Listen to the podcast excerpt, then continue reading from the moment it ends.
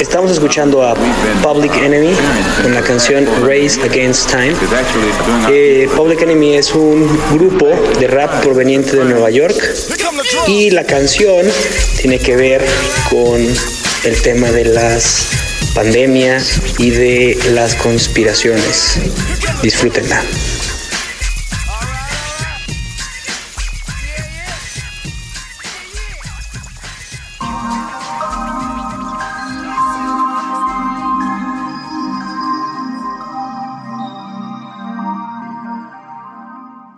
Este episodio es presentado por Menta y Albahaca.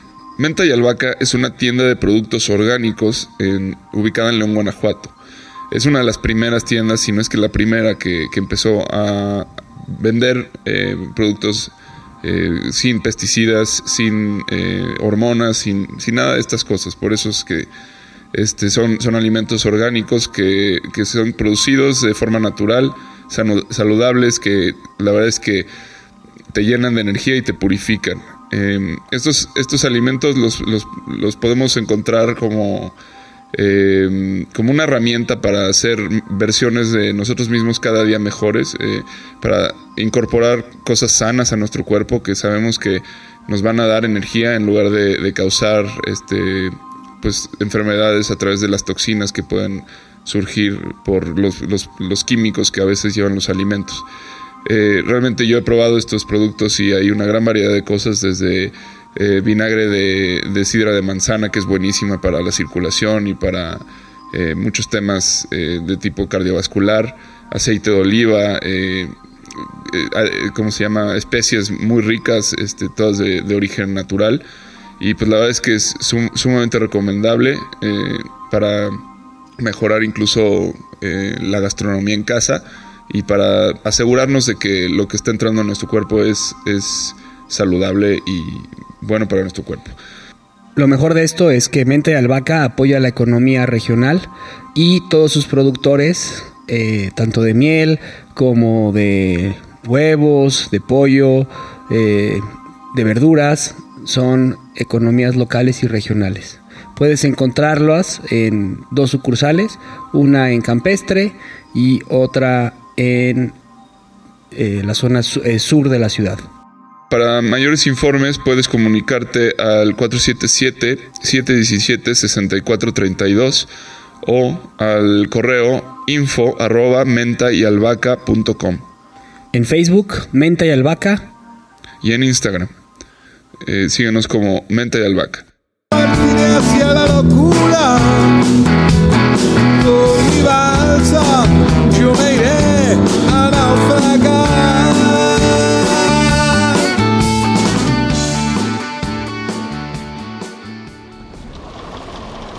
Oye Javi, ¿alguna vez te has preguntado si existe una persona que mueva los hilos del mundo?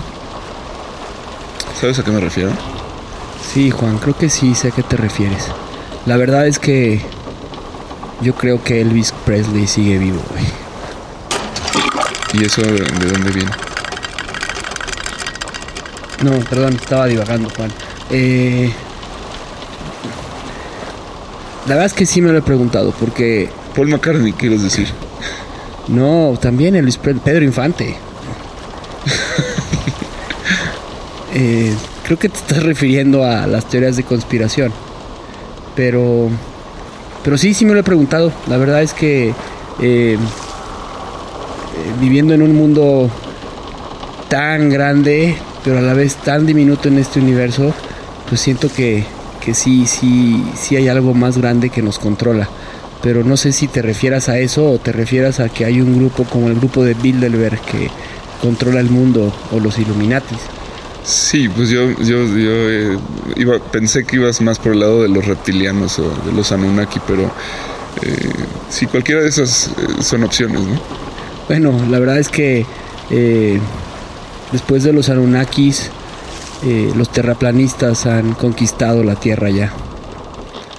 Bueno, lo único que sé al respecto es que vivimos en un mundo complejísimo, que no nos no nos permite saber realmente mucho de lo que está aconteciendo, entonces nos deja eh, pues a lidiar con nuestra imaginación, ¿no? Entonces ahí es donde me gustaría que platiquemos un poquito del tema de qué son estas teorías de conspiración. ¿Tú hay alguna que creas? Yo sí tengo una que creo. Y, y la verdad es que ha sido muy convincente porque ahorita que estamos acostados aquí en la balsa viendo las estrellas, que de hecho se convierten de repente en rojas y, y verdes, este... Eh, tengo, la, la, teoría de conspiración en la que creo que sí se acerca y la que pudiera defenderla sería la conspiración del 9-11. Eh,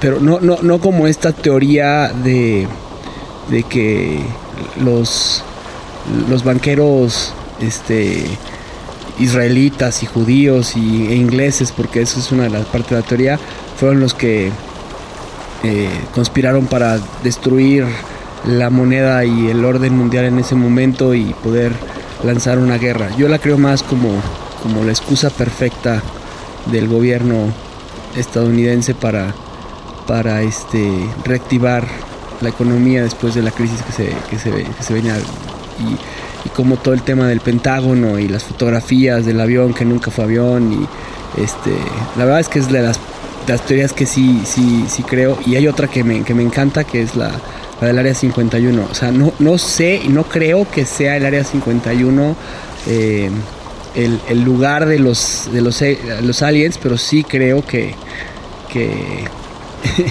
que sí han encontrado vida fuera de este planeta o sea, no, o sea, no sé si me doy a entender. O sea, sí, aliens.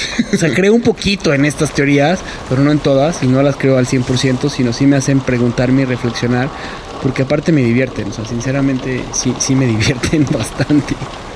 Sí, a mí, yo te digo, una, una, una que, que, sí creo definitivamente. Bueno, es que no es que crea, la verdad es que no sé qué creer, claro. pero, pero me parece, este, demasiado sospechosa, por decir lo menos, es el, el, la muerte de Bin Laden.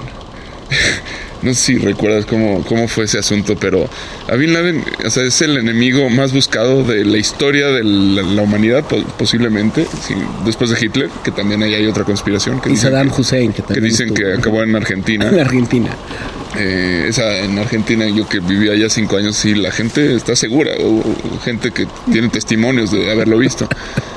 eh, pero el tema de Bin Laden, o sea, todos sabemos que, que, que era el, enemigo acérrimo de Estados Unidos. La, eh, o sea, eh, sabemos que si lo llegaban a capturar en el momento en que esto sucediera, iba a ser eh, pues una fiesta y tenía que ser, celebrarse como un buen platillo. Y, y, y, como saben, Hussein fue una ejecución pública. Bueno, esto era lo mínimo que se esperaba al respecto de, de Bin Laden. Pues resulta que que lo hacen de noche sin avisar, eso bueno, hasta cierto punto es entendible porque era un asunto sorpresa, pero lo traían de regreso a Estados Unidos y por alguna razón lo tiraron al mar. Aparte, en una, en una, este, cubierto en una sábana blanca, lo tiraron al mar, porque Obama sí iba a, a reelegir. o sea, ¿cómo, cómo, cómo, ¿cómo es posible? Pues no sé, no sé, no, o sea, para mí no ahí hay algo muy sospechoso. Desde luego el, el 911 tiene cosas muy muy sospechosas, este, la, manera en la que de forma tan teatral sucedió todo el, asunto, el tema del Pentágono, este, bueno, es, una foto ridícula eh, en la que eh, está un avión partido en, a la mitad, o sea, como efecto especial de, de los estudios Universal, este, pues sí, hay, hay muchos levantamos la ceja, ¿no? En esos momentos, este, y, y bueno, pero el asunto aquí es que no sabemos, no sabemos qué más hay detrás de eso, y, y pues para mí es importante que, que, que empecemos a, a pensar porque este fenómeno tan posmoderno se viene a presentar porque en la modernidad no, no ocurría eso, o sea, la gente no cuestionaba realmente lo que se le decía y lo que la autoridad o los gobiernos o la narrativa eh, general, digamos, este, decía o sostenía. creo que esto es un fenómeno que empieza con la globalización a, ponerse todavía más fuerte. Eh, si bien existe desde, claro, los años 60, este, incluso puede ser que antes, y, todas estas corrientes eh, como de alternativas de credos y de formas de, pensar alternativas este, que, vienen, hablando por ejemplo de, la India, con, el, con, los yogis que llegan a Estados Unidos y, y, bueno, traen otras versiones de lo que es eh, el mundo y, la, eh, y, cuál es la historia real este, de, la humanidad y, pues vemos que no coincide completamente con, con la que se nos ha contado en Europa, entonces empiezan a desarrollarse estas nuevas olas de creencias que, que de alguna forma se van desarrollando y se van, van alcanzando nuevas dimensiones y proporciones hasta lo que vemos hoy en día que es un absurdo este o sea ya, ya no, no, hay ni, ni, entre ellos se ponen de acuerdo no obviamente no cómo, cómo podrían ponerse de acuerdo pero tú para ti ¿qué, es esto qué te reporta a ti del, del, ser humano Mira, yo creo que al final las teorías de conspiración, o sea, verdaderamente prosperan porque llenan el vacío eh, que dejan eventos desconocidos. O sea, creo que eh, la gente, eh, la persona, la humanidad a veces no entiende ciertas cuestiones y, y, de forma muy natural pasa, ¿no? O sea, cómo funcionan las nubes y, le pusimos a Tlaloc, hicimos un dios ¿no? Este, y creo que tiene que ver con eso. Eh, pero, o sea, la verdad es que la diferencia entre una teoría conspirativa eh, de una explicación alternativa que podemos tener, porque, o sea, es muy sano lo que hemos estado haciendo como de ejercicio en este, en esta balsa. El, o sea, lo que platicábamos ayer con el doctor, ¿no? Que decíamos, o sea, yo me quedo de reflexión que el peor peligro que tiene la humanidad es, es la falta de ignorancia, ¿no? La, ignorancia es el peor. Y entonces ahí tú tienes este, una, eh, pues una, una, explicación que es alternativa a lo que está sucediendo en el mundo y no te generaste una, una teoría de conspiración. Y, y, y, la verdad es que eh, pues es mucho más sencillo para nosotros como seres humanos el pensar que hay un plan malvado, o sea, que hay un plan secreto de un pequeño grupo de personas. Y ya lo había dicho un doctor, es un profesor de la Universidad este, de Psicología, eh, se llama Jovan Baidort, y, y él dice eso, o sea, que es mucho más sencillo pensar en un plan malvado planeado por un grupo de pequeño de personas, porque te hace sentir que tú eres importante y que tienes este formas parte de, un grupo que puede ser controlable. La verdad es que cada teoría de conspiración, eh, por lo que eh, sé y lo que he estado investigando, es que tiene tres elementos que son los principales. Y el primero es que es el conspirador, el segundo es el plan y el tercero son los medios para tener una manipulación masiva. Ya lo mencionaba en el episodio pasado el doctor, en el tema de cómo Noam Chomsky habla de 10, ¿no? Pero vamos a hablar de tres, ¿no? El conspirador.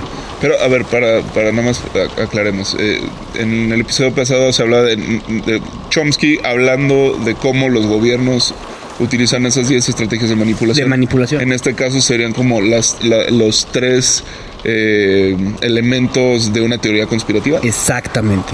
O sea, parte de lo que quiero desminuzar en este, en este, en este viaje, Juan, es que las teorías conspirativas son muy sencillas de captar y son también muy fáciles de crear.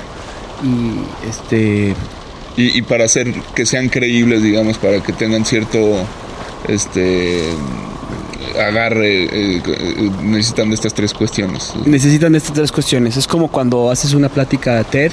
Eh, hay un video buenísimo en TEDx que, que, de un tipo que dice, voy a hacer una plática de TED y voy a dar los tres puntos más importantes.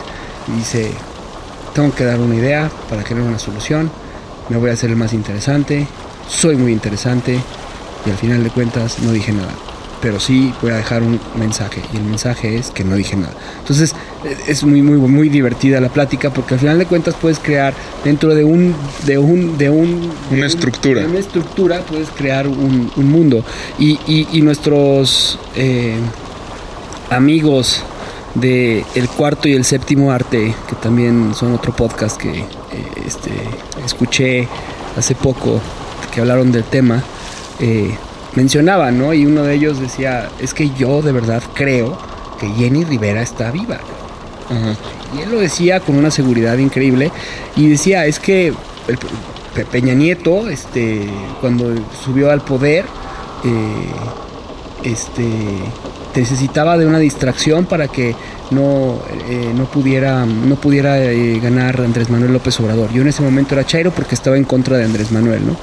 Y, y de, Peña, ah, perdón, de Peña, que ahora están en contra de Andrés Manuel. Bueno, no en contra, pero la verdad es que no hay mucha gente contenta con él, pero ese no es el caso. O sea, lo que él decía es, o sea, qué tan fácil se puede crear una teoría de conspiración nada más por imaginar un universo paralelo. ¿Qué tan eh, fácil es? ¿Qué tan fácil es, no? Entonces, este, bueno, eh, al final, al final, al final de cuentas, a lo que quiero llegar yo con, todo este tema para no desviarme, porque luego ya sabes que me encanta navegar por, por, por ideas y termino perdiéndome, pero bueno, los tres, los tres temas, ¿no? O sea, los tres, los tres elementos de la teoría del conspirador. El conspirador.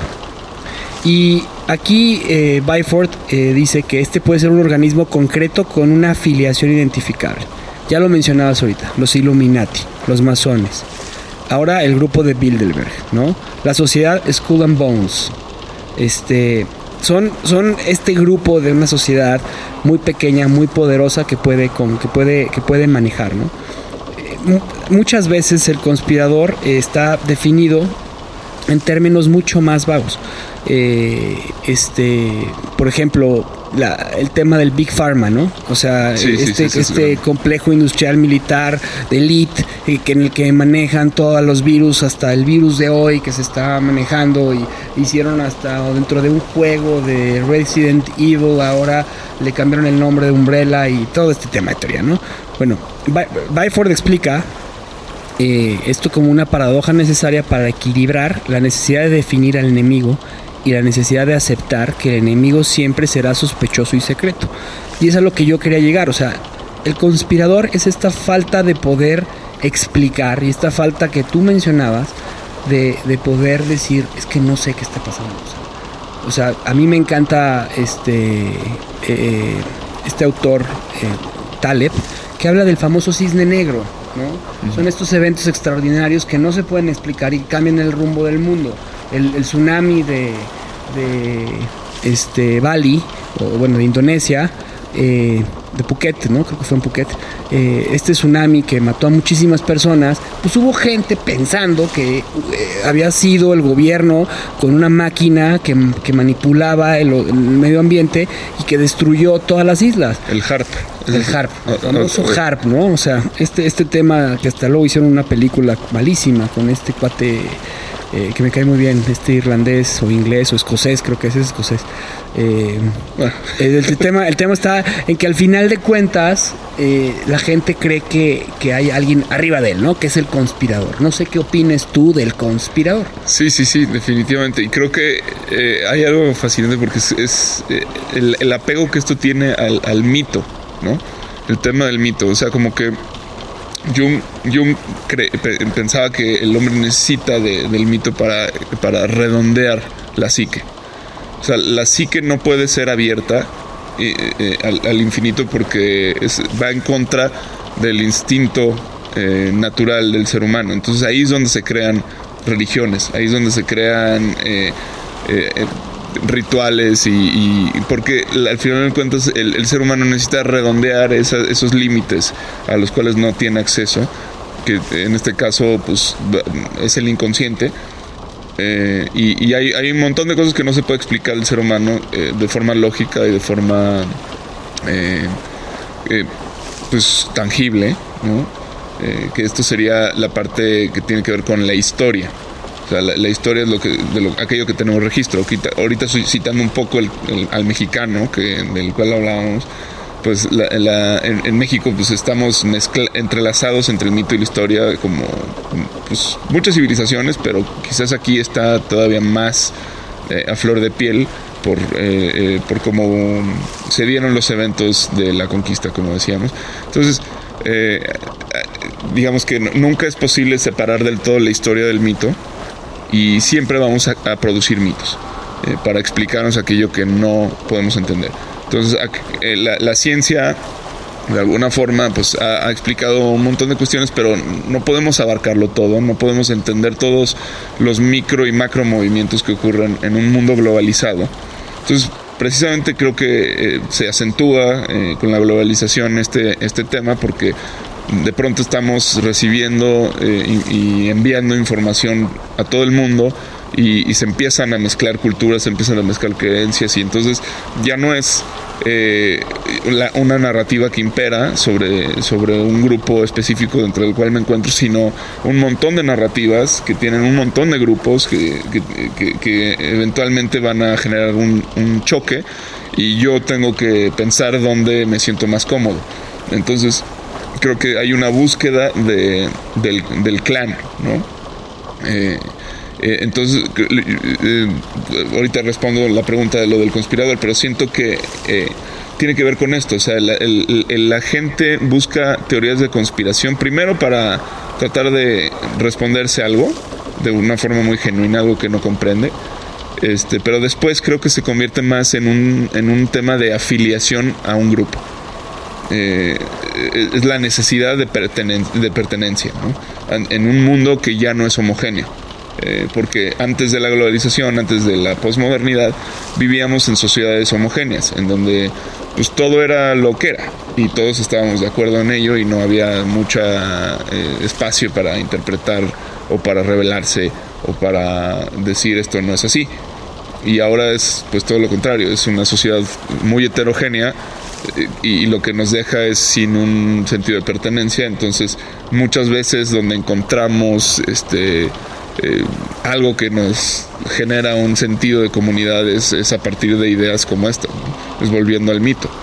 Entonces es agrupándome con gente que piensa lo mismo que yo y de pronto ya no es tan importante si sí eso no es. El chiste es que ya encontré gente parecida a mí. Esa es una idea que tengo.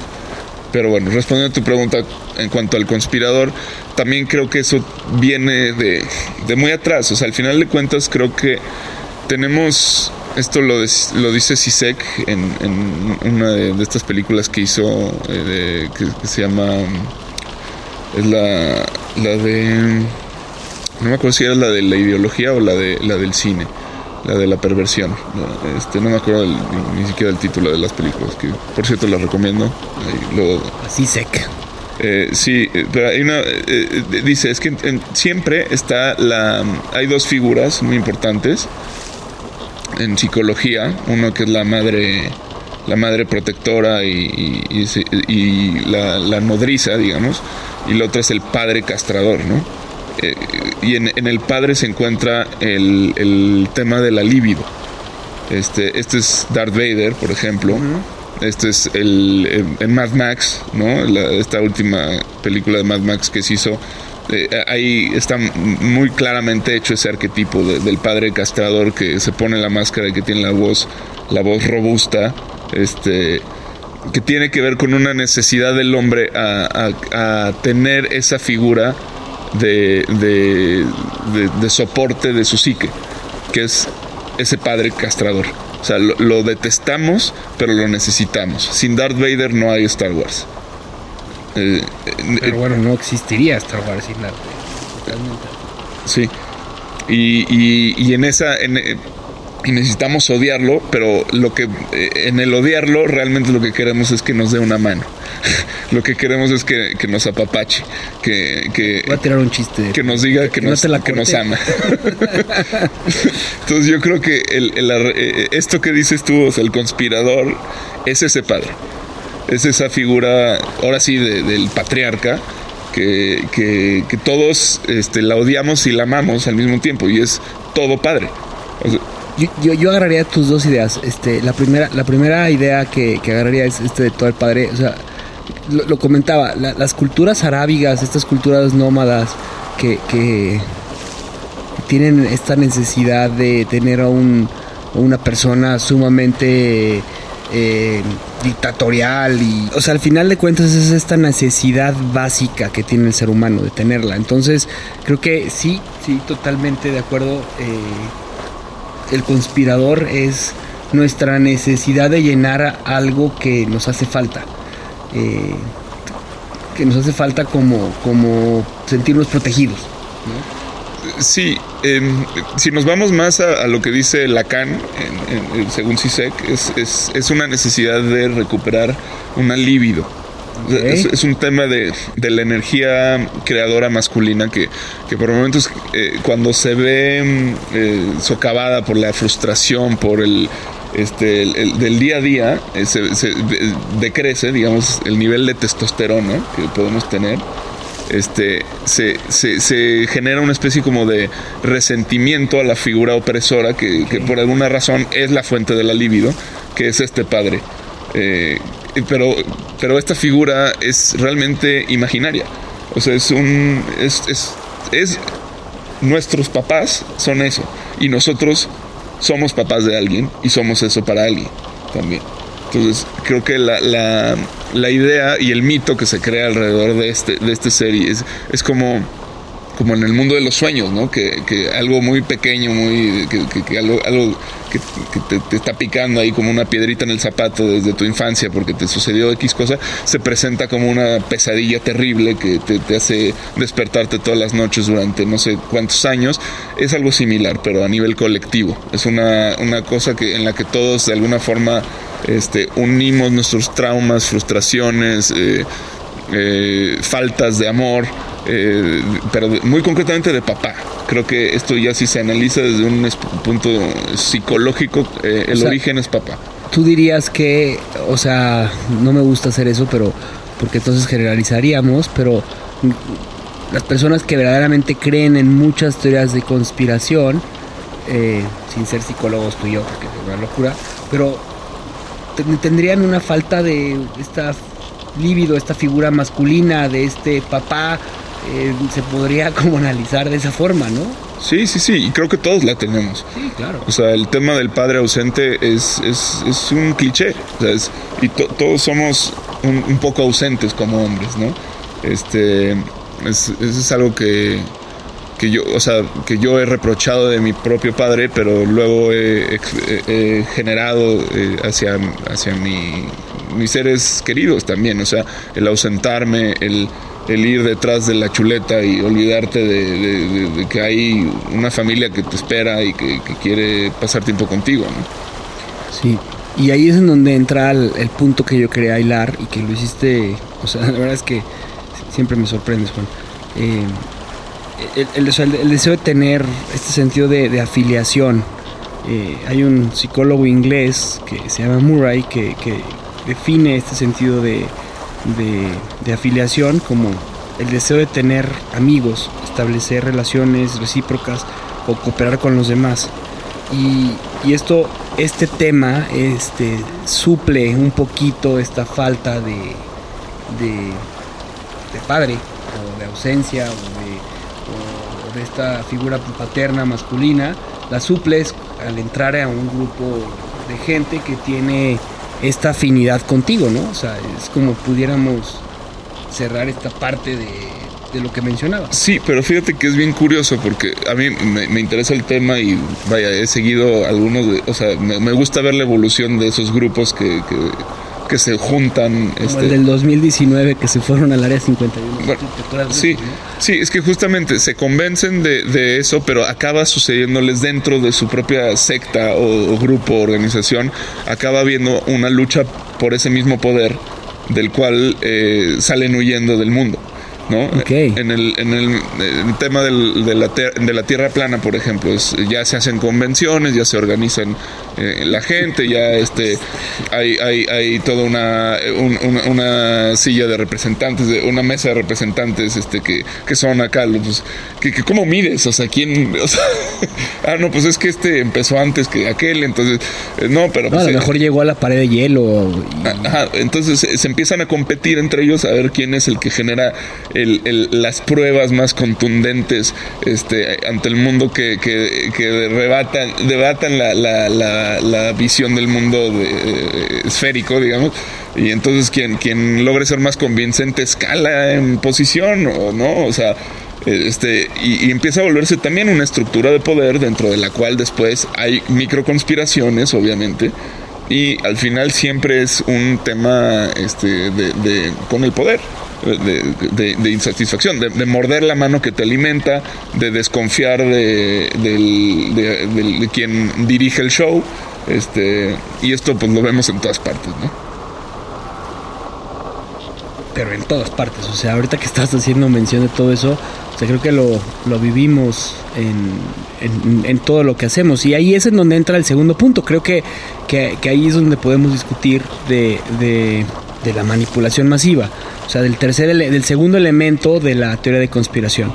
Y, o sea, esa parte de especular... Eh, en, el tema de cómo las mentes maestras están tratando de controlarnos y eh, la verdad es que eh, va muy de la mano con, con, esta situación de, de, los cuando ves un partido de fútbol, o sea, que estás viendo un partido de fútbol y tú estás disfrutando del partido, pero está hablando el experto, ¿no? Este diciendo, no, es que debieron haber hecho esto, esto por acá, no, jugar así, jugándole de esta forma. Y, y, empieza esta, este, esta situación de cómo debiera ser las cosas y es cuando, eh, es cuando nos entra a nosotros esta como necesidad de, de decir, es que hay alguien que está arriba de nosotros manejándonos. Esto está dentro de la Matrix, o sea, estamos en la Matrix. Bueno, eh, hablando de la Matrix, sí, justamente, o sea, los hermanos Wachowski han, hecho, ahora hermanas, este, han hecho todo un, toda una eh, antología de películas que tratan de este tema y ellos, eh, me queda claro que, que, lo creen, que ellos creen que hay una, hay un, este, maestro de las marionetas, ¿no? El Master of Puppets que está Metallica Master. Master. Que, que, está eh, eh, y en, Matrix lo vemos como esta figura eh, amorfa de energía que es la que controla finalmente a las máquinas. El, profesor no el profesor es como el, ah era el del juego sí cierto era el creador el, creador del juego pero no siempre hay uno más arriba pero siempre masculino siempre este oculta de alguna forma algo que, que, que nos hace a todos este, entrar en esta danza de, las pasiones, ¿no? película. Eh, pero así como esa, bueno, pues este, todos, todos sus demás películas tocan este tema y le dan una, una representación distinta, pero creo que siempre, al menos en ellos, es, es, es, es masculina y es una figura este, de, de, un padre eh, opresor. Entonces, no sé, fíjate que realmente nunca lo había pensado tan a fondo, pero creo que sí, es un tema que tiene más que ver con lo que nos pasa adentro que lo que está afuera. Eh, yo realmente si me preguntas, yo no creo que haya alguien manejo. yo creo que vivimos, este mundo es un auténtico desmadre. Yo sí creo que es un, caos. Y, o sea, nada más por las, el simple hecho de que el hombre es ego y el hombre es poder. El hablar de, como bien lo acabas de decir, o sea, porque imaginemos el grupo de Bilderberg, ¿no? O sea, este grupo de super empresarios europeos que manejan y controlan el dinero del mundo, o sea, y que van cambiando las sillas y que se vuelve como una cámara. Yo lo he vivido dentro de las, de las cámaras empresariales y de, las mismas universidades, como... Eh, y como también dentro de las empresas, pues siempre hay esta lucha de poder. Entonces, si al final de cuentas estuviéramos hablando de un tema en el que los eh, este grupo de personas superpoderosas está manipulándonos todo el tiempo, pues al final de cuentas estarían peleando entre ellos y entonces habría más caos y habría más... No, yo no necesariamente creo que cada cabeza es un mundo y cada cabeza este eh, tiene una, una, una, una visión y, sí creo que, hace, falta, eh, hace falta mucho para unir una visión universal. Y, hay un tema que a mí me apasiona y tú lo sabes, que es el tema de la responsabilidad individual para poder cambiar la conciencia colectiva. O sea, una conciencia individual cambia una conciencia colectiva.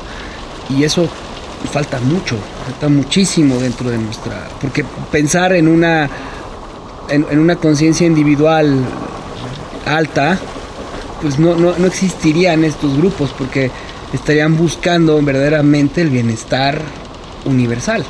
Es que ahí está la otra, otra cosa, que quién te dice que no lo están buscando y al, al buscar justamente terminan eh, creando este tipo de grupos. O sea, porque podríamos decir que, por ejemplo, eh, la cienciología es, una especie de, teoría de conspiración hecha institución.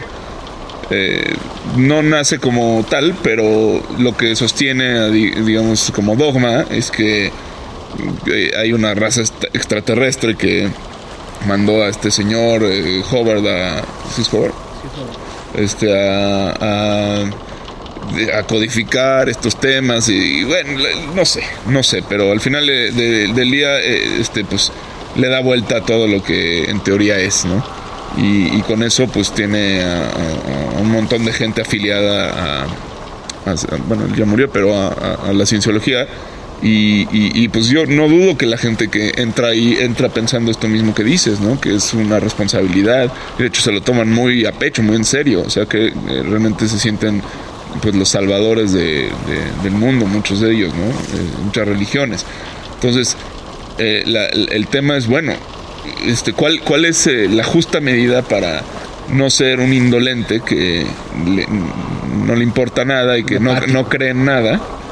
Y, y, el otro extremo es como no me convierto en, en un, una persona que cree este, cosas que no, no, no, no, pueden ni comprobar ni están este, eh, no tienen correlación con la, con la realidad, ¿no? O sea, ahí, hay algo bien interesante este, que eh, eh, en la Universidad de, de, Winchester, en Inglaterra, el, el doctor Mike Wood Dice que hay investigaciones que muestran un vínculo entre el estrés y la susceptibilidad de las teorías conspirativas. Dice, cuando alguien no se siente en control de su vida durante periodos de estrés o angustia, las teorías de conspiración parecen más plausibles y yo creo que lo estamos viviendo. Sinceramente, vivimos en tiempos en el que no puedes controlar ni siquiera el saludar o alcanzar a una persona.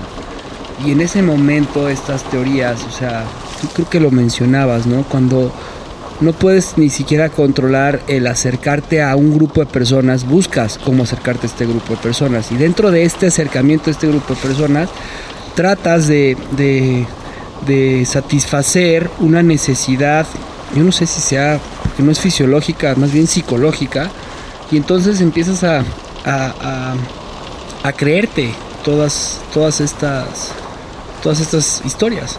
Y, también aplica para momentos de trauma. Este, según otra doctora que se llama Mirto Pantasi, eh, que de la Universidad de, Oxford, ella estudia las teorías conspirativas que se han desarrollado después del accidente del avión de Smolensk en Rusia. Eh, no sé si te acuerdas de ese, de ese este accidente en el que murieron el presidente polaco junto con otros 95 políticos. Y ahí encontraron que las teorías conspirativas profundizan más las divisiones de la sociedad y promueven conflictos internos. O sea, la gente vuelve y hace parte de su identidad social el que este eh, los, los rusos mataron al presidente polaco por una conspiración que tenían. Y tiene que ver con algo muchísimo más, o sea, más antigua a lo que había sucedido. O sea, una situación de guerra en la Segunda Guerra Mundial y en la Primera, en la que los rusos y los polacos han tenido pues, una situación de historia muy fuerte. Y, y ahí tiene que ver también con lo de los argentinos cuando Hitler llegó ahí. O sea, ha sido algo que alguien inventó y que se ha quedado en, en, ese tema. Es un trauma que, que, se tiene. Pero es muy importante esto que, dices, porque sí, o sea, justo y en México, o sea, vivimos, eh, bueno, yo pienso eh, con todo respeto que, que Andrés Manuel es un, es un fanático de, de conspirar y de crear teorías de conspiración.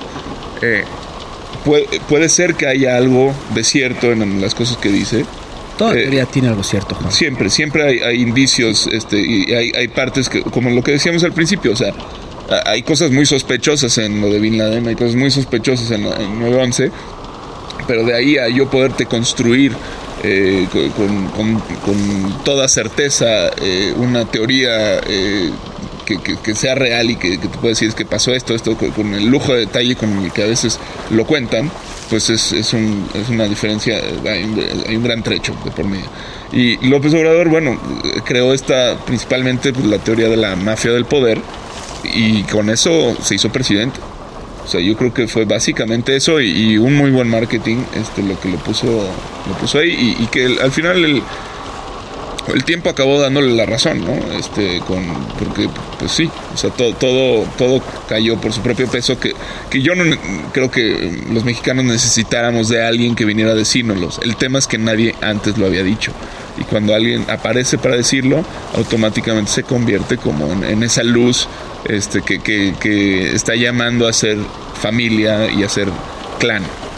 Que, lo que, y, pasa mucho, por ejemplo, en los negocios, pasa mucho el tema coyuntural, ¿no? O sea, eh, estas oportunidades que se dan de repente, las situaciones que eh, los místicos le llaman, o las personas que está la sincronicidad de las cosas para que se presenten, pues la verdad es que eh, eso, eso sucede y, hay una frase que me parece muy interesante, dice, entre más a menudo ves algo, se vuelve más familiar. Y entre más familiar es algo, se vuelve más creíble. Entonces, este tema, a veces cuando estamos platicando en las reuniones familiares de, de ciertas cuestiones, ¿no? No sé, me quedó muy clavado lo del doctor, este tema del coronavirus, y lo estás platicando y, y la gente no entiende y no sabe y dice, es que este virus me va a matar y y, o, llega, y luego llega el otro, no hombre, no hombre, no hace nada, no te va a pasar absolutamente nada así. Esto, esto es una teoría de porque quieren cambiar el mundo y quieren que el, dinero ahora sea de los chinos y ya no quiero que sea de los gringos. Y, entonces eh, es, es, esta, esta parte que ya empieza a volverse familiar. Entonces ya empiezas a creer, claro, lo dejo una persona a la que, a la que conozco y quiero mucho. Sí, yo creo que esto puede tener algo de realidad. empieza a convertirse en un virus de mala información. Pues sí, eh, ahora eh, justo yo siento como, me, siento eh, pues con sentimientos muy encontrados respecto a este tema del, coronavirus, porque bueno, por un lado es una realidad palpable, hay, ciertas cosas que ves, pero también puedes ver cómo puede ser una cuestión mediática y y a la que se le está prestando una atención excesiva en comparación con otras enfermedades o qué sé yo. Eh, pero estás debatiéndote, o sea, el, tema es, eh, por ejemplo, ahora pues, tuvimos el, conflicto dentro del trabajo de que, bueno, si hacemos o no hacemos home office. Este, porque uno, unos son los menos, pero creen que esto es una una conspiración, básicamente, cuando, cuando los demás creen que es algo real que está sucediendo. Este, y, cuando se tiene que tomar una decisión al respecto, pues a qué te remites. Normalmente dices, pues a los hechos, ¿no? Pero pues cuáles hechos y cada quien ve lo que quiere ver. Y, todos tienen fuentes distintas y, quizás fidedignas también, porque depende pues de qué línea es el periódico que lees, lo que diga. Y, lo pones y lo contrastas con el periódico que lee el otro y se contradicen. y bueno, entonces, ¿cómo vamos a decidir? ¿Cómo decidimos? Esa, es la pregunta. Híjole. Eh, yo, yo, creo que ahí eh, tiene que haber un, tema de sentido común y no, no, no, no, no vamos a resolver ese asunto, pero eh, pues es, al final de cuentas tenemos que ver por el, el, bien común, ¿no? Y si la oficina lo, lo, permite y lo puedes hacer, o sea, yo lo veo, es casi imposible que que en una obra, en una construcción, pues mandes a la gente, a los albañiles, a su casa y les digas, mañana, mañana no vayan a trabajar. Y, y por, si la empresa no tiene la capacidad económica para estarles pagando, pues esta gente se queda sin trabajo, ¿no? Sí, es, pero, es, pedirles que se queden sin trabajo y tú como empresario perder este también probablemente el trabajo eh, debido a algo que ni siquiera te consta que sea real. O sea, es, Eso es lo complicado, ¿no? Entonces, por un lado, es, es esta parte de, de- de empatía en esta situación. Y luego está la, la, la cuestión de, de, pues sí, primero lo más importante es eso. Entonces, sí, o sea, yo creo que, que hay un tema ahí de, de, traer una solución a la mesa, de, de decir, eh, vamos a, a, a organizarnos de esta forma para que las cuestiones, o sea, de la misma gente nació el tema de que ellos no quieren dejar de trabajar en la obra y, y entonces dijeron, mídenos la temperatura en- antes de entrar.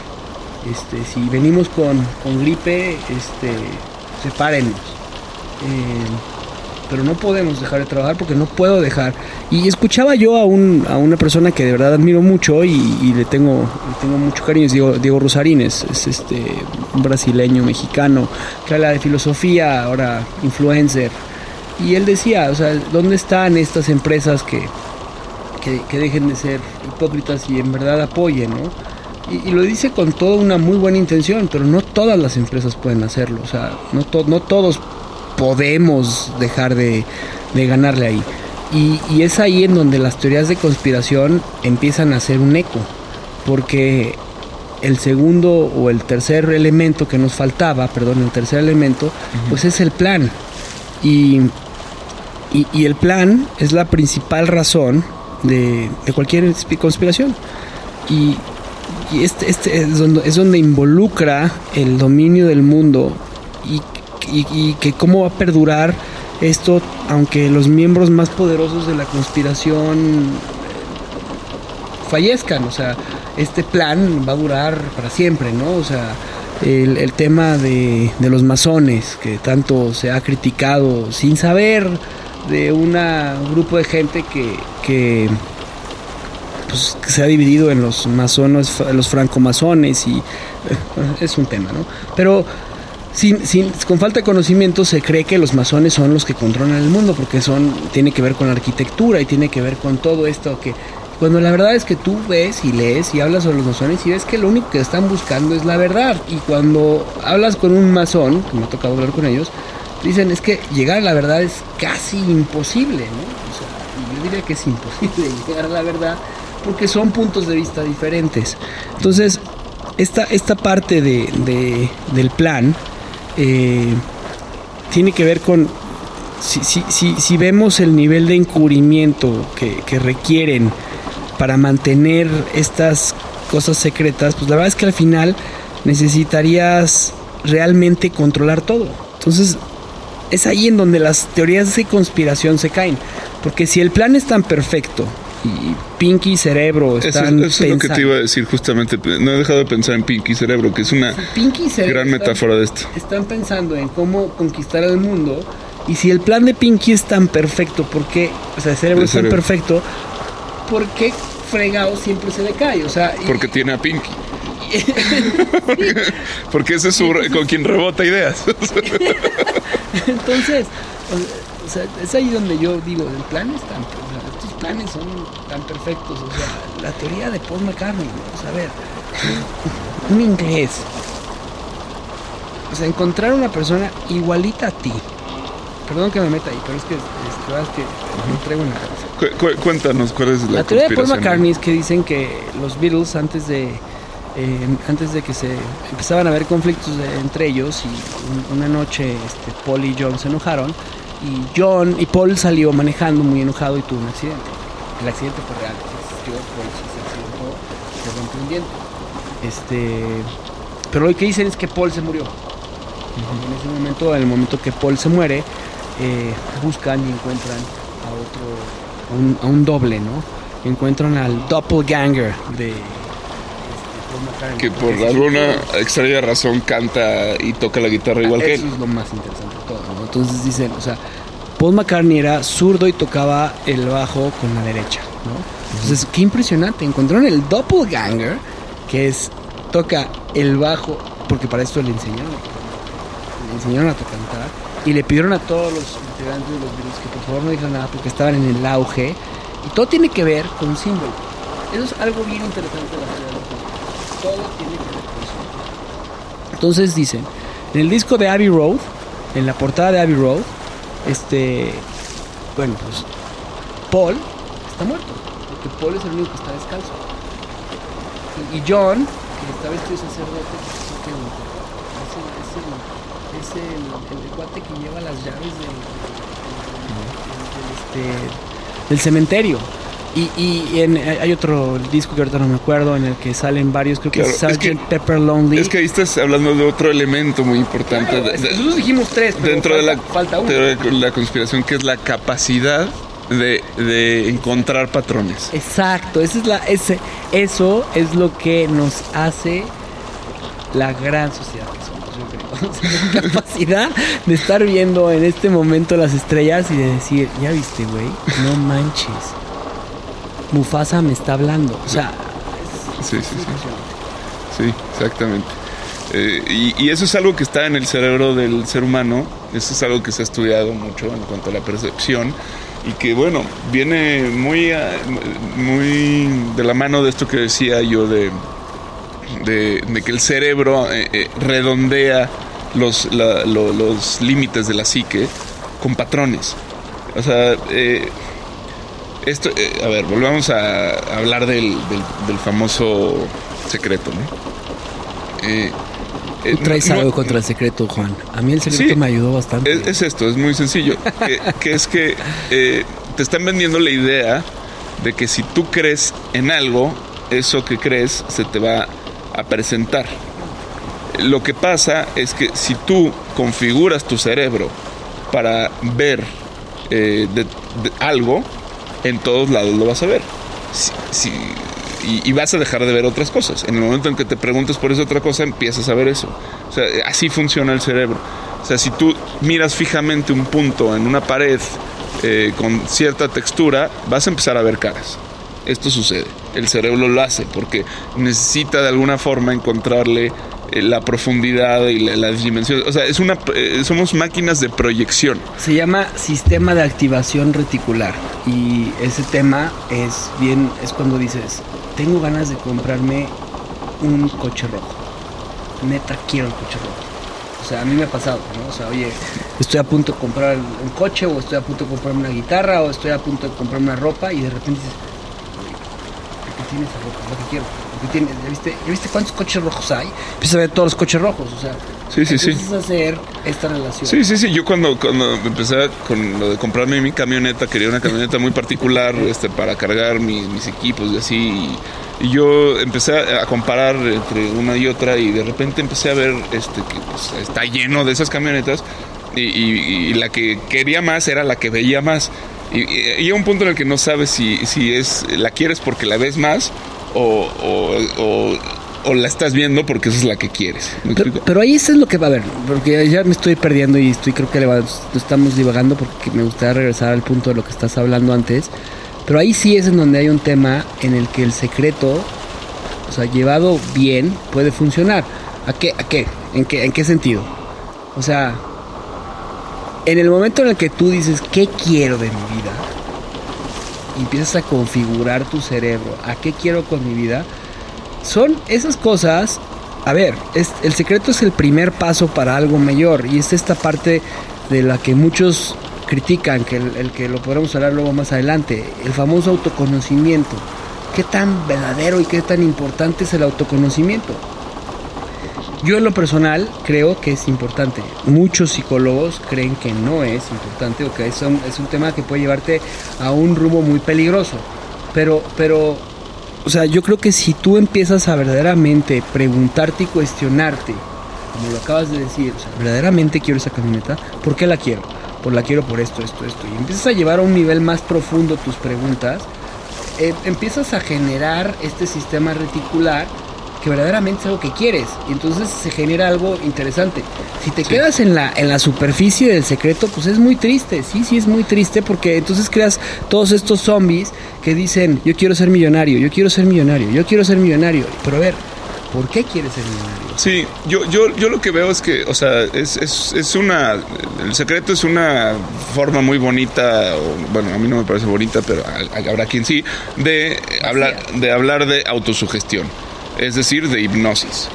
Eh, es una estrategia de, de auto hipnotizarte, de modo que tú de alguna forma manipulas tu propia percepción para este, fijarte eh, en aquello que tú deseas obtener y de esa forma, bueno, vas, vas a ir. creo que. de eh, hecho, de hecho, perdón Juan por interrumpirte, de hecho, en el secreto hay una conspiración. Sí. ah, sí, dicen que es un secreto, justamente. que es un secreto este muy bien guardado. Secreto muy bien guardado. Que no quieren los poderosos que sepas porque pues, sí, o sea, ahí está. El equivalió, ¿no? O sea, que quede, o sea, a ver, no el no es una solución, pero, o sea, eh, se basan en este tema, en este gran libro. Grandes maestros en este ocultos. Este gran libro ah, sí, para porque, decir esto. Porque justo, además, eh, eh, bueno, ya es desviarnos mucho, pero eh, en todo este, este tema Illuminati, masones, están los Rosacrucis, que son como, ah, claro. como esta, esta logia del conocimiento y del arte y de, y de, de, de bueno, este el tema no solo del poder, sino del saber, ¿no?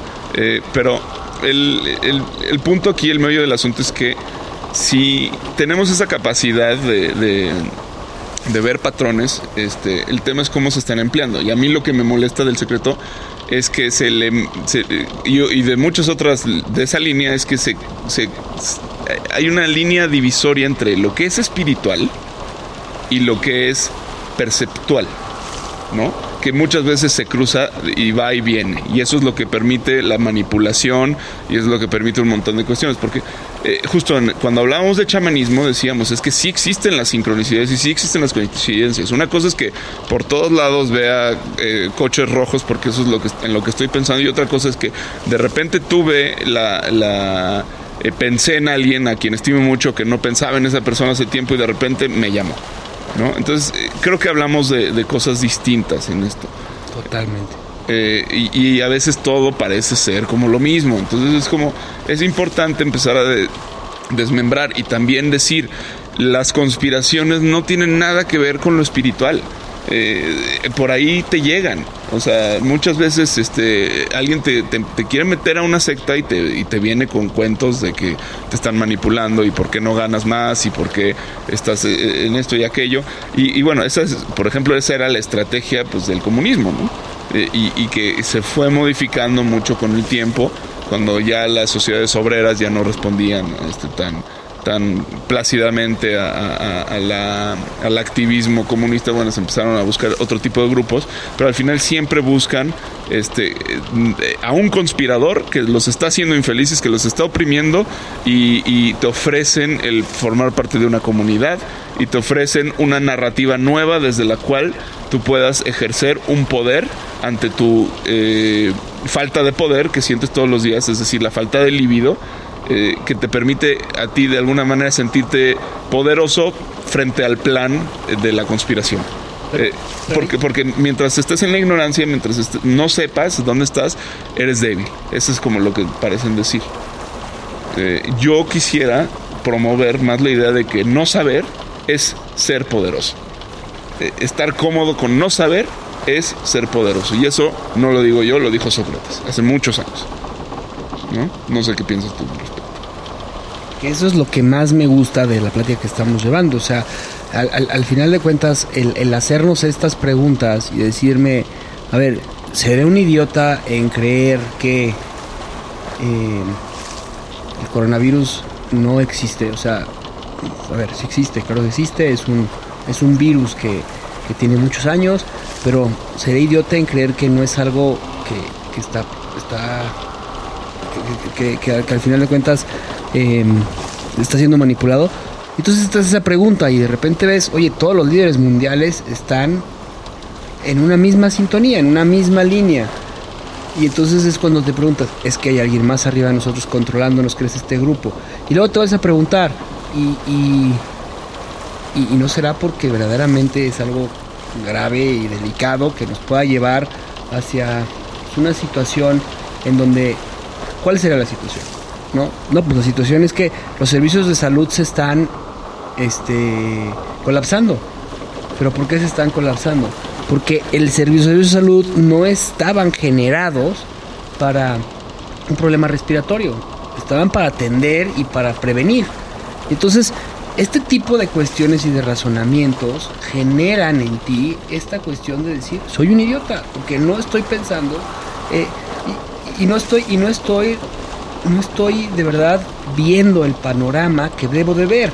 Y, es ahí en donde tenemos que hacerlo todos los días como personas, porque, o sea, eh, yo veo cada creatividad que se ha logrado a través de esto, de estas situaciones que se están viviendo, que, que nos ayudan a nosotros a, a, verdaderamente resetear lo que está pasando. O sea, estábamos conectados todo el tiempo a una situación de comodidad y no estamos preguntándonos en la incomodidad, que es lo que hemos estado tratando de hacer en, este, en esta navegación, hacia dónde chiflados vamos.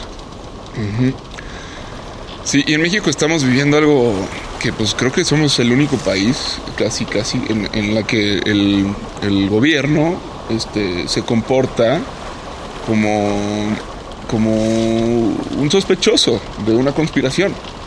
O sea, creo, que este, Andrés Manuel, sin decirlo, está todo el tiempo diciendo que esto es una conspiración. Bueno, y tan, tan es así que eh, la misma gente, o sea, es a mí donde otra teoría de conspiraciones, ¿qué, ¿qué, tanto le están creyendo al presidente? Porque, eh, o sea, ¿qué, con, qué, ¿con qué tanta ganancia tuvo, con qué tanto margen trae el presidente en este momento? Esta bipolaridad de mensajes que estamos, esta dualidad de mensajes que estamos teniendo, pues están volviendo a la gente muy confusa, pero sí. a la vez está generando algo súper, o sea, súper pues nos tiene aquí pensando. Exactamente. Sí, porque, porque en Europa nadie pone en duda el tema. Nadie. Eh, creo que en ningún otro lado lo están poniendo en duda. Aquí no sé si sea bueno o malo, pero nos tiene pensando, nos tiene preguntándonos respecto al tema. Yo, en lo personal, creo que Andrés Manuel es, es una persona que ama las conspiraciones, le encantan. Y, ¿Y por qué sería distinto en esta ocasión?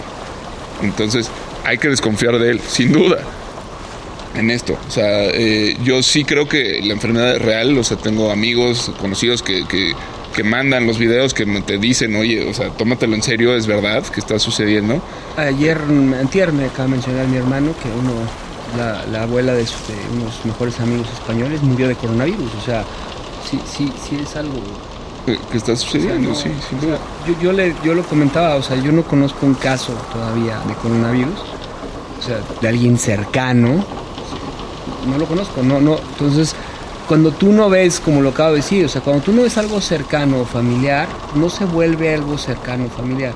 Cuando ya lo tienes, cercano o familiar, como nos, pasó hoy en la mañana, ¿no? O sea, este. Eh, o sea, que, que, que, que, de repente alguien, alguien te dice, eh, creo que mi papá tiene, que nos hablaron, o sea, sí, sí, sí. Nos, se comunicaron con nosotros y dijeron, creo que mi papá tiene que viene con Y la pregunta, la pregunta obligada fue, ¿lo tiene?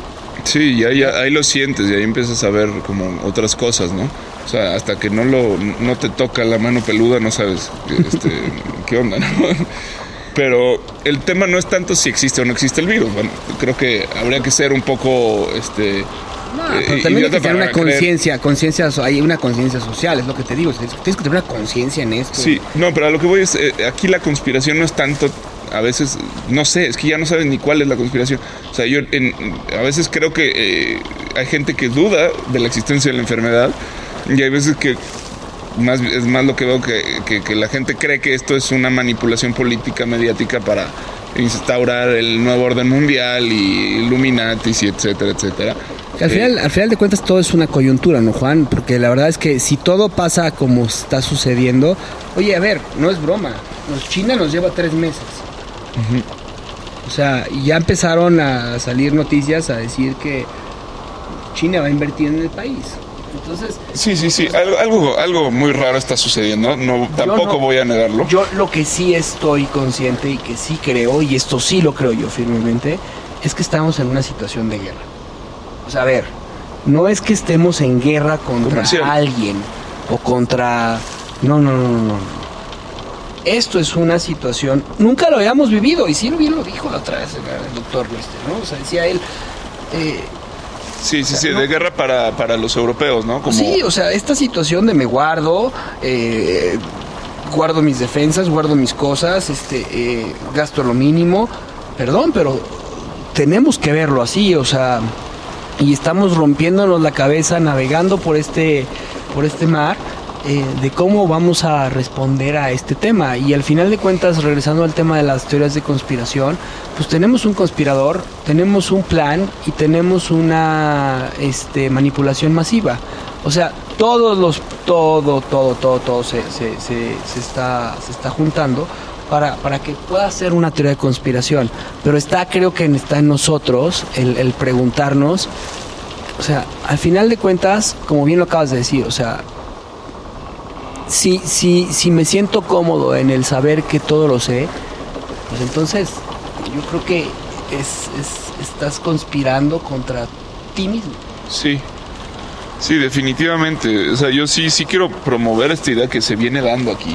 Eh, porque bueno, no sé, la verdad es que es la que a mí me sirve y es la que desde un punto de vista lógico creo que es, o sea, si se trata, si todo este asunto se trata de encontrar una trinchera desde la cual enfrentarse al mundo, creo que no hay mejor trinchera que decir no sé.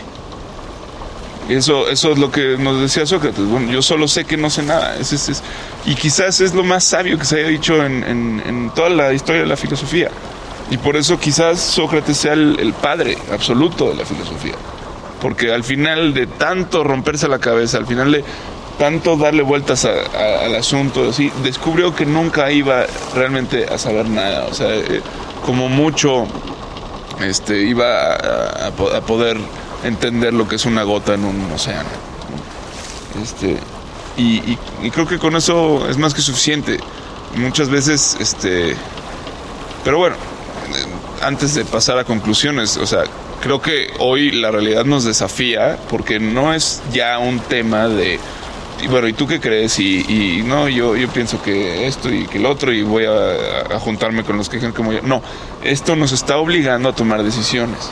Decisiones que van a afectar nuestra vida y la vida de otras personas.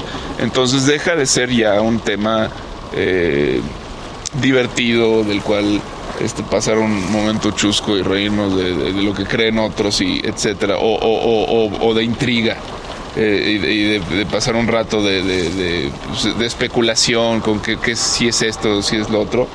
Ahora sí es, es, es algo que ya nos está tocando en nuestras vidas y, y es muy importante eh, tratar de encontrar una posición. Y, fíjate que a mí me pasaba que me pasó, me pasó, me pasó hoy en la mañana. Eh, y, estaba, soñando que, que, justamente llegabas y me decías, este, está pasando esto en el mundo, ¿no? Y, me, transportaba yo automáticamente a, al, ver a mis hijas, a mis, dos hijas. Y inmediatamente me, me, cuestionaba, o sea, qué maravilla. El, el, me, primero me cuestionaba el tema de en qué mundo están creciendo, qué está sucediendo en este mundo, qué responsabilidad tengo yo como papá, como adulto, inmediatamente me, vino a, mí la pregunta de la responsabilidad que tengo yo con, mis compañeros de trabajo, con la gente que trabaja conmigo, con la, gente a la que pagamos los sueldos, a la gente a la que todas las familias que se, relacionan, o sea, ¿qué responsabilidad tengo yo? ¿Cuál tiene que ser mi respuesta? ¿Cuál, cuál, ¿Qué debo hacer yo como, líder de, este proyecto? ¿Qué, qué, ¿Qué tengo que hacer? ¿Qué tengo que decir? ¿Qué tengo que pensar?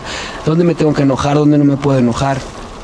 Y luego lo aterrizaba otra vez con mis hijas y decía, lo único que me puede, puedo hacer bien en este momento es que ellas que tienen cuatro años, pues me acordé muchísimo de la película de La, la vida es bella, La vida, la, vida es bella.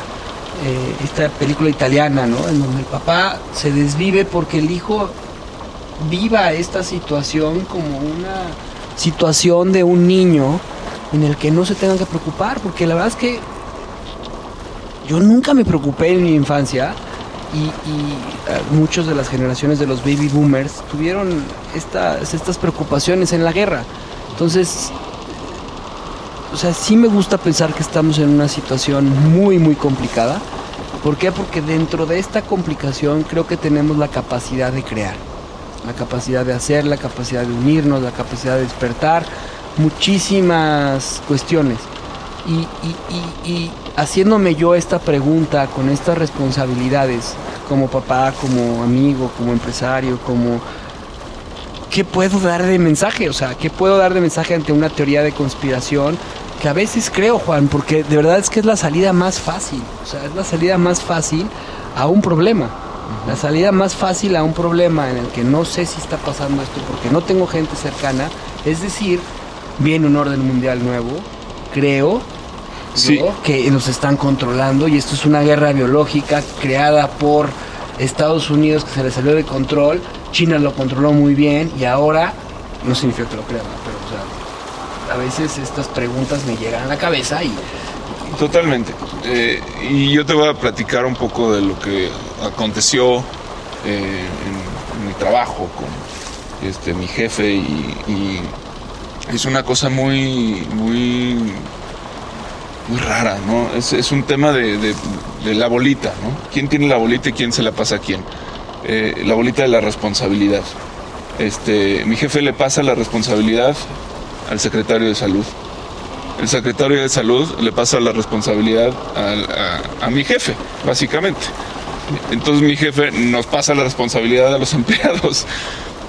¿Y de qué responsabilidad hablamos? ¿no? Uno dice, bueno, es que, o sea, si yo cancelo esto y los mando a casa, este, pues se, hunde, se hunde y, los dejo de hacer el home office y, la cosa sale mal, yo te voy a decir a ti, pues qué hubo, no, no, que, no que sí iba a funcionar. digo, sí, pero imagínate a la inversa, no nos vamos a nuestra casa, alguien de aquí se enferma, se contagian y ocurre una tragedia. ¿Qué hubo? No que no iba a pasar. O sea, ¿cuál es peor? ¿Cuál es peor de las dos? Una tiene solución, la otra no. Y es ahí donde la creatividad tiene que entrar, Juan. O sea, yo sí creo que la creatividad, o sea, el, tema ahí con, con, tu jefe es, es, es, juntar al equipo y llegar a un consenso. O sea, llegar a un consenso. Eh, yo creo que está preocupado. Sí, sí, sí. Y, sin duda todos somos víctimas de esto que está ocurriendo. Y no, y no, y, afortunadamente ni él ni yo estamos buscando un culpable. Estamos tratando de lidiar con dos creencias distintas, porque él, él, cree que esto no es, no es serio, no es un problema. Yo creo que sí lo es. y ninguno tiene las bases para decir lo que es realmente. Eh, entonces ahí es donde se vuelve una disyuntiva muy, muy complicada y, que eh, entonces volteamos los dos a ver a la autoridad y resulta que la autoridad desconfía de la otra autoridad que es más grande, que es la OMS. Entonces, me explico, todos estamos buscando al, Master of Puppets, que no, sabemos dónde está, pero entonces aquí es la pregunta muy interesante que nos está dejando esta crisis, es, ¿y si está dentro? ¿no? Yo creo que sí lo está. Yo al menos hoy descubrí que, que, estaba echando mucho, estaba echando culpas y estaba no queriendo asumir el problema en el que nos encontramos dentro de la empresa y que ese problema es para todos, ¿no? Y que es muy fácil decir, bueno, que, que se haga cargo el jefe porque él es el responsable. Pero sí, pero si el jefe no se hace cargo, yo me quedo sin trabajo. Y en ese momento ya es mi problema. Eh, y esa es la responsabilidad, ¿no? Sí. Y, no podemos cargarle todo a, los jefes. O, al presidente. O al presidente. O, al final de cuentas es una responsabilidad nuestra. Y y, se trata de unirnos y de entendernos y de hablar. Yo sí, yo sí, la verdad es que eh,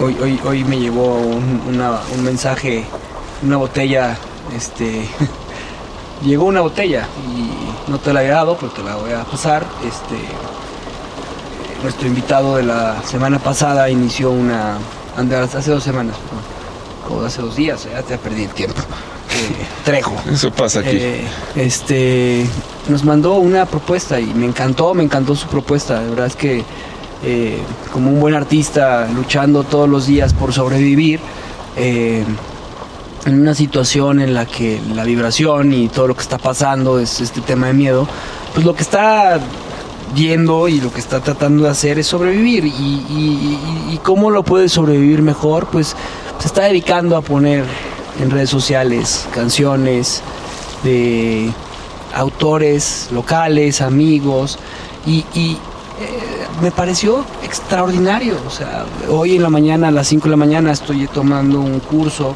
y, otra persona está regalando clases de, yoga todos los días por su Facebook. Eh, otra persona que es gran querido José Casas, al que le mando un saludo enorme, eh, se puso a dar todos los días de 8 y media de la noche a 9 y media de la noche un, un, una reflexión y está dando, eh, hablando de, todo el conocimiento que tiene como terapeuta, como economista. Y, y, la gente está regalando su tiempo para, para los demás. Eso lo vimos en el terremoto del 85, lo vimos en el terremoto de hace tres años. Sí, fue el 2000. O sea, todo este tipo de iniciativas, espero que de verdad estén. Oye, no van a cambiar el orden capitalista neoliberalista, no van a cambiar la situación, eh, va a seguir el grupo de Bilderberg atrás de todo esto porque lo que quieren es joder a toda la humanidad. Pues yo, yo quiero pensar de forma positiva y creo que este de despertar colectivo de conciencia de la quinta dimensión a la tercera y de regreso a la quinta, eh, sí está generando algo. Pero, pero no final, podemos pero vivir final, de esto, ¿eh? Pero al final eh, todo se resume, o sea, hemos hablado de la quinta dimensión, hemos hablado de chamanes, de esto, de aquello así, pero creo que todo, todo, todo, todo, todo, todo lleva a una cosa, es hazte cargo de tu vida, cabrón. Claro, o sea, ser responsable. Tío. No, no, el no. extreme ownership, como le llaman los gringos, extreme ownership, que significa la responsabilidad extrema. O sea, sinceramente, si yo cometo un error y mi hija se muere por una sobredosis, yo fui responsable de ese tema. ¿Por qué fui responsable? Porque no estuve presente, porque no hice, porque no nunca lo escuché y porque nunca vi las señales y no fue una situación coyuntural en que la sociedad estaba uh, presionándole y era bullying. No, perdóname, yo nunca me hice responsable de que mi hija tuviera un problema. ¿no? Entonces yo soy responsable de lo que hago. Sí. Y, y en una empresa, eh, por ejemplo, es muy fácil echar la culpa. O sea, como empleado, es decir, bueno, no, es que la dirección hizo mal el trabajo, o el, director, bueno, es que los empleados no sirven, son malísimos, etc. Y así vivimos, es muy, muy fácil para nosotros como mexicanos este, adoptar estas posturas. Ya no es irrelevante el por qué está tan arraigado, pero es que eso es algo que es evidente, súper evidente, y, que tiene que cambiar ya, y que ahorita está la posibilidad de hacerlo. Y ya no es relevante si es o no es este. Eh, Xi Jinping con este con Donald Trump haciendo este, peleándose entre ellos y luego bueno, no lo que sea. Este a quién le importa no importa ¿no? o sea el, el, tema es que si no nos movemos nos lleva a la fregada así de sencillo. Eh, si no nos ponemos de acuerdo nos lleva a la fregada si no estoy para ti nos lleva a la fregada sí. exacto si no estoy para ti nos lleva a la fregada y, y, y, y bueno yo, yo celebro lo, lo, lo, que ha acontecido. Esto está sacando lo mejor y lo peor de nosotros, quizás al mismo tiempo, simultáneamente. O sea, mientras exploto y me sale la, la, este, la bilis por la boca, a lo mejor también salen las verdades. Y esas verdades hacen que el otro hable con verdades que yo no quería escuchar, que yo no quería ver. Y, y de pronto nos damos cuenta que no estábamos tan lejos. ¿no? Es solo una idea me dejaste sin palabras. la verdad es que este estoy estoy exhausto de, de, de, de, estar pensando toda la semana qué vamos a hacer, eh, cómo lo vamos a resolver y este espacio me, me, me, trae esta tranquilidad de, de verdaderamente confiar que, que las cosas que, que vamos a lograr juntos son, son, son, son mucho más grandes. Y, y, pues sí, sí me gustaría cerrar el tema de las teorías de conspiración contigo, pues con la reflexión que siempre hacemos, ¿no? Y, y que, o sea, es, es ¿qué, ¿qué, nos estamos llevando de estas teorías de conspiración? Y yo, yo, yo sí me llevo tres cosas, ¿no? Una es que si ya sabes que una parte de las teorías de conspiración es una ausencia de un padre, de una figura paterna, sana esa parte. Sí. ¿No? O sea, pero a ver, ¿qué significa sanar? Porque sanar eh, se escucha muy chamánico, muy, bueno, o sea, busca tratar de arreglar esa situación. El segundo punto es, se vale creer en las teorías de conspiración. Porque estas teorías de conspiración nos hacen cuestionarnos cosas de lo que está pasando. Y la tercera es, cuando creas en una teoría de conspiración, pues regresa a, lo básico, que es pregúntate si esa teoría de conspiración verdaderamente está fundamentada en, en, en, en, lo que tú crees. Y si, y si es en lo que tú crees, y si esa creencia ya te la preguntaste, ya la llevaste a siete niveles, ya hiciste todo lo que tienes que hacer, pues entonces nada más sé congruente con lo que estás creyendo. Porque si no hay esa congruencia, entonces no, no, no, no, no, no va a haber un, un, un crecimiento personal, pues. Sí. Estoy viendo un faro allá a lo lejos, este, creo que... No, pero te, no te vas a escapar de lo que vas a decirme. No, no, no, no, no. Tenemos que, que, que, que aterrizar esto. Yo, yo coincido contigo, solo no coincido en la parte en la que dices que se vale creer en teorías de conspiración. o sea, se vale poder Yo- a- se- se- se aceptar vale- que puede haber algo, pues. Sí, sí, sí. Y, y no, y, de hecho hay que saber que sí. O sea, definitivamente algo está pasando siempre. Definitivamente hay siempre gente eh, malintencionada o con, con- haciendo trampas o haciendo pensando cómo salirse con la suya. Siempre, dice mi papá, siempre hay alguien que se levanta más temprano que tú pensando en cómo chingarte. Eh, me- eh, esa es lección de vida. Lección de vida. Pero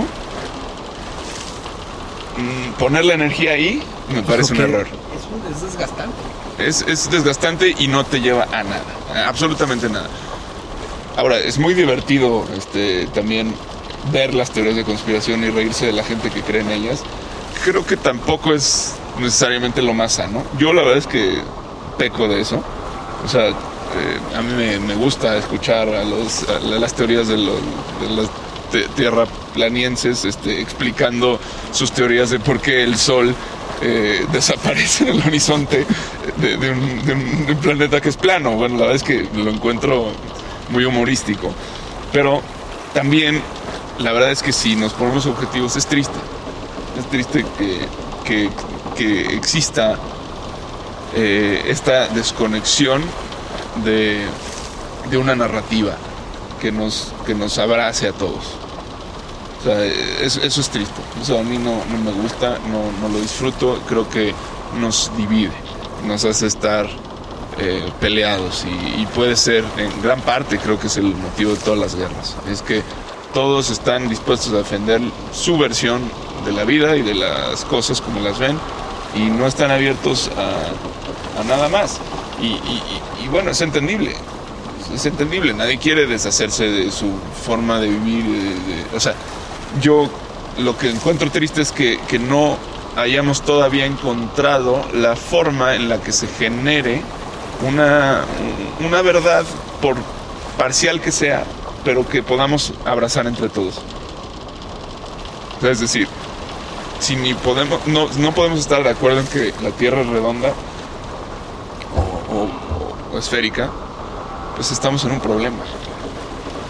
Estamos en un problema. No, y la verdad es que al final de cuentas las teorías de conspiración, eh, no lo hemos dicho, pero se vuelven muy peligrosas.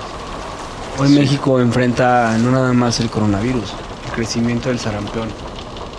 Ya son el 4% de, de, ca- de- de incremento en, en- en casos de sarampión. Y esto viene por una teoría de conspiración. O sea, viene realmente de que la gente cree que las vacunas se hicieron para controlarnos y para enfermarnos lo cual está demostrado que es una tontería. ¿no? Entonces, las teorías de conspiración sí generan un problema, Desinforman. desinforman y generan una situación en la que se pueden salir las cosas de control.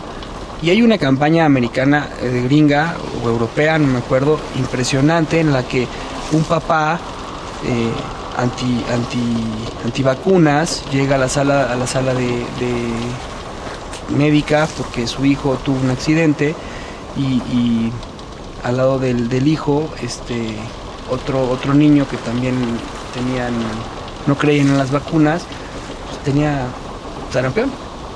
Y, el niño que tenía el accidente estaba en una situación muy delicada, se enferma y al final de cuentas el, niño muere, ¿no? Y, ahí es en donde el doctor les pregunta de forma muy agresiva y es, pues es que si hubiera tenido la vacuna no hubiera pasado nada. Entonces, esta parte de que, lo acabas de decir muy bien, o sea, no, no hemos encontrado esa empatía a nivel planeta desde donde eh, estamos parados, o sea, qué es lo verdaderamente importante.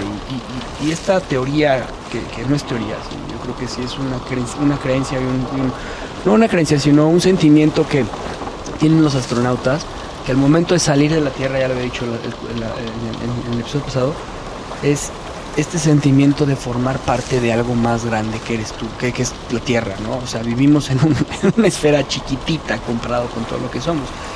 Y y no está controlada por nadie por arriba de nosotros, a menos de que el, eh, la Matrix sea, sea otra cosa, pero, bueno.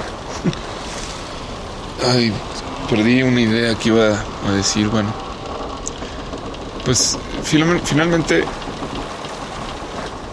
Eh, ¿Qué me quedo yo con de todo esto? Creo que la narrativa que estamos este, tratando de hacer aquí, al menos en esta balsa, es, es la de, poder tocar un poquito tierra. Y, creo que la, llegar a tierra, esa es justamente la, la metáfora, ¿no? Estamos en un mar, en un mar de dudas, en un mar turbulento, de verdades que chocan, de verdades que se, se agitan, se azotan, se, eh, se revuelcan y, eso es la posmodernidad, justamente. Entonces creo que no hay mayor evidencia de un mundo posmoderno que las teorías de la conspiración. Esa es mi, conclusión. Entonces, eh, creo que presentan una oportunidad de, de evaluarnos a nosotros mismos y de confrontarnos si eres alguien que cree en una conspiración, pregúntate por qué crees. No, no si es o no plausible la teoría, si es o no posible o probable, sino por qué la crees. ¿Qué necesidad estás buscando satisfacer? Y tal vez la respuesta no está allá afuera, sino adentro. ¡Ay! Juan, creo que acabamos de pegarle a la a, la orilla de la, de la isla. Este, sí, ahí el faro, ya lo Sí, ya lo. no, te había, no le había puesto atención. Creo que hemos llegado a una isla. Este. A ver qué nos espera. Yo lo único que me queda es confiar y preguntarme por qué estoy aquí. Muy bien. Bajemos a, tocar un poco de tierra, por favor.